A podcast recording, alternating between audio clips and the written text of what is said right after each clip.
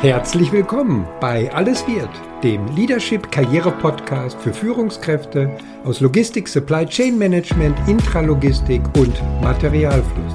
Ich bin Christian Runke, dein Mentor und Coach für erfolgreiche Karrieregestaltung. Mein Credo? Ich mache aus Lebensläufen Logistikkarriere. Und in diesem Podcast dreht sich alles um deine Karriere und natürlich ganz besonders um deine Zufriedenheit im Job. Also, let's go! Herzlich willkommen zu einer neuen Episode. Schön, dass du wieder oder vielleicht auch das erste Mal dabei bist. Diese Episode hat, wie viele andere auch, einen aktuellen Anlass. In den letzten Wochen habe ich immer wieder Gespräche mit Mentoring-Interessenten geführt, die sich in ihrem aktuellen Verantwortungsbereich nicht mehr wohlfühlen. Ja, das ist im Grunde genommen nichts Außergewöhnliches. Besonders ist jedoch daran die Häufung der Tatsache, dass viele das Gefühl hatten, a, sich irgendwie im Job verbiegen zu müssen oder b, gegen ihre eigenen Prinzipien agieren zu müssen.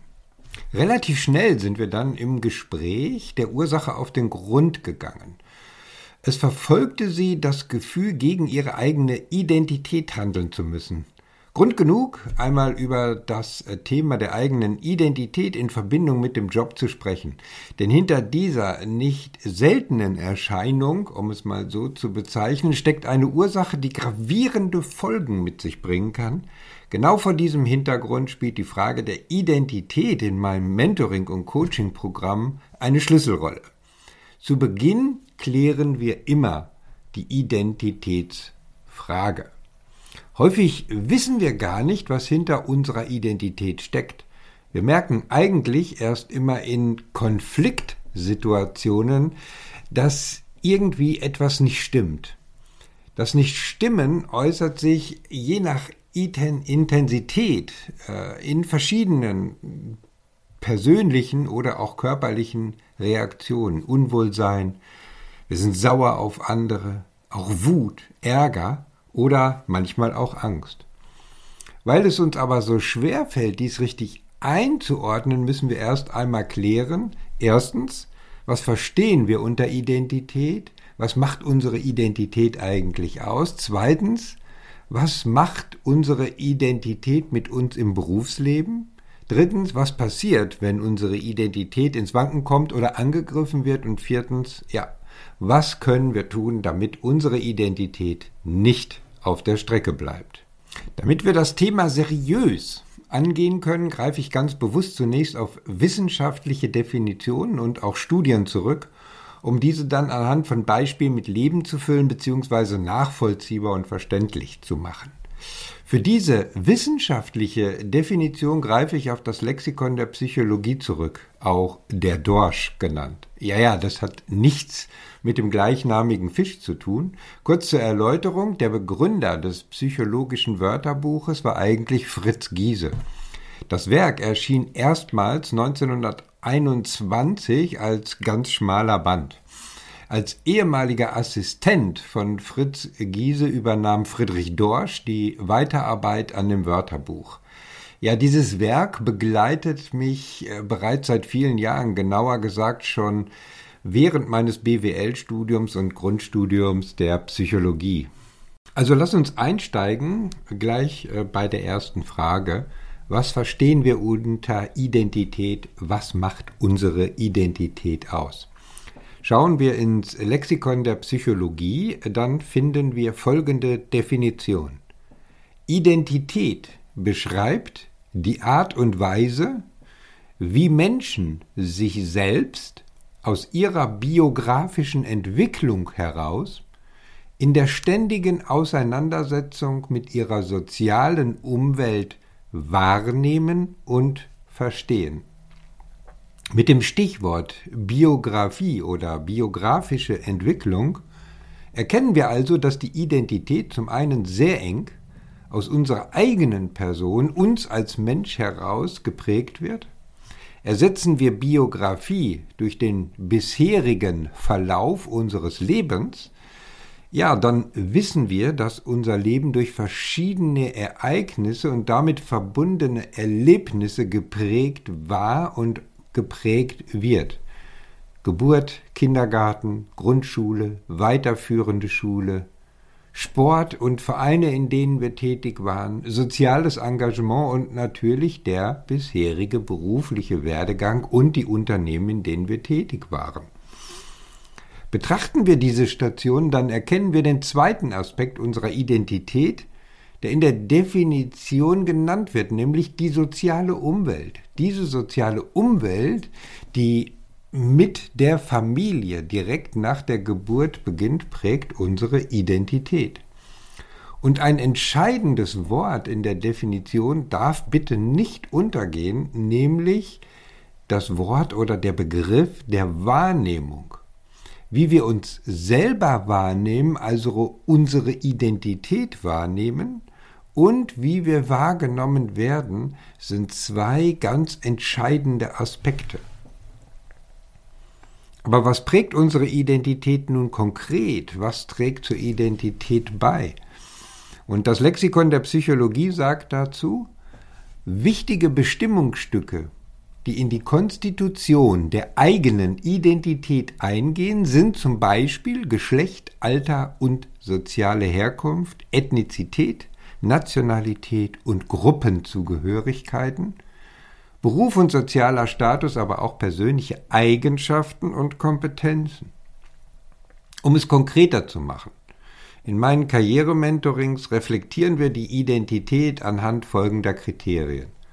Soziale Herkunft eher im Sinne von familiärer Prägung, die einen nicht zu unterschätzenden Einfluss auf unsere Identität hat. Wir lernen dort die Lebensregeln und richtiges Verhalten, was auch immer richtig oder falsch ist. Wir bekommen Werte vermittelt. Diese Werte tragen wir ein Leben lang im positiven Sinne mit uns rum. Übrigens stelle ich immer wieder fest, dass die Unzufriedenheit im Job immer wieder auf die innere Konfrontation mit den eigenen Werten zurückgeht. Anders ausgedrückt, es treffen unterschiedliche Werte und deren Ausdrucksweisen aufeinander. Aber dazu später mehr. Fähigkeiten, die uns von klein an, die wir oder die wir uns selber von klein an aneignen und immer weiter verbessern, sind ein weiterer Bestandteil und damit dann auch das Thema der Kompetenzen. Kompetenzen, die wir aus Fähigkeiten und Werten weiterentwickeln durch deren erfolgreiche Anwendung. Erfahrungen im beruflichen Werdegang, die insbesondere unsere Identität im sozialen Umfeld widerspiegelt. Hier finden die, findet die ja, organisationale und unternehmensspezifische Sozialisation statt. Um dies an zwei Extremen zu verdeutlichen, auch wenn ich später nochmal darauf eingehe, wenn Unternehmenskultur und eigene Identifikationsfaktoren zusammenpassen, dann verschmelzen Identität und Identifikation mit dem Unternehmen. Eine mögliche Folge, zum Beispiel 30 Jahre Betriebszugehörigkeit oder noch mehr. Klar müssen da noch andere Faktoren mit dazukommen, um so eine lange Betriebszugehörigkeit zu realisieren. Aber was wir sehen, ist dann das Stadium, wo Arbeitgeber zu Familie wird. Das andere Extrem ist die Situation, dass Unternehmens- und Führungskultur und persönliche Identität sozusagen auf Konfrontationskurs geraten. Die Folgen sind vielfältig, haben aber für alle Seiten meistens ein schlechtes Ende. Kommen wir zur Frage 2. Was macht unsere Identität mit uns im Berufsleben? Nun, unsere Identität prägt unsere Haltung, unsere innere Einstellung. Das wird dann auch wahrnehmbar durch Dritte. Also da sind wir wieder beim Thema Wahrnehmung. Wie drückt es das Lexikon der Psychologie aus oder welche Antwort gibt das Lexikon der Psychologie? Das Ausmaß der subjektiven Identifikation eines Individuums mit einer sozialen Gruppe oder Institution beeinflusst seine Urteile, Meinungen, Entscheidungen und auch schlussendlich seine Handlungen. Versuchen wir diese Definition, dieses Statement auf den Karrierealltag zu übertragen, ja, dann ergeben sich meistens so ganz grob zwei mögliche Richtungen. Richtung 1. Wenn die Identität eines Mitarbeiters zur subjektiven Identifikation mit dem Unternehmen führt, dann beeinflusst dies seine persönliche Meinung und seine Entscheidungen bezüglich der weiteren beruflichen Laufbahn. Die Entscheidung beeinflusst auch seine Handlungen, die dazu notwendig sind. Wenn also zum Beispiel ein Recruiter oder Headhunter sich mit dem Mitarbeitenden mit einem tollen Angebot meldet, wird seine Verbindung von Überzeugung zum Arbeitgeber geprägt sein und wird dankend ablehnen. Der Mitarbeitende wird seine Karrierechancen zuerst beim aktuellen Arbeitgeber suchen. Richtung 2, das dürfte klar sein, geht genau in die andere Schiene. Der Mitarbeitende ist für Angebote offen. Wenn der Identitätsverlust mit der Organisation oder auch dem Vorgesetzten bereits weit fortgeschritten ist, ja dann wird sich der Mitarbeitende auch selbst aktiv nach einer neuen Herausforderung umschauen. Frage Nummer drei, was passiert, wenn unsere Identität ins Wanken kommt oder angegriffen wird? Schauen wir zunächst wieder dahin, was uns das Wörterbuch der Psychologie als Antwort liefert.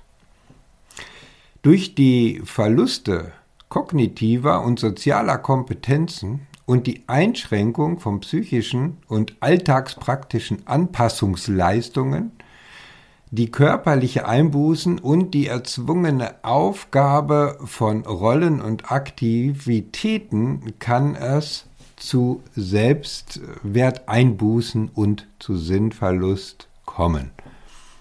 Heißt konkret, gehen innere Werte, Kompetenzen, Erfahrungen, Beziehungen in der Organisation auf Konfrontationskurs mit der tatsächlich erlebten Situation, versuchen wir zunächst, uns irgendwie anzupassen. Das Chamäleon in uns beginnt zu wirken.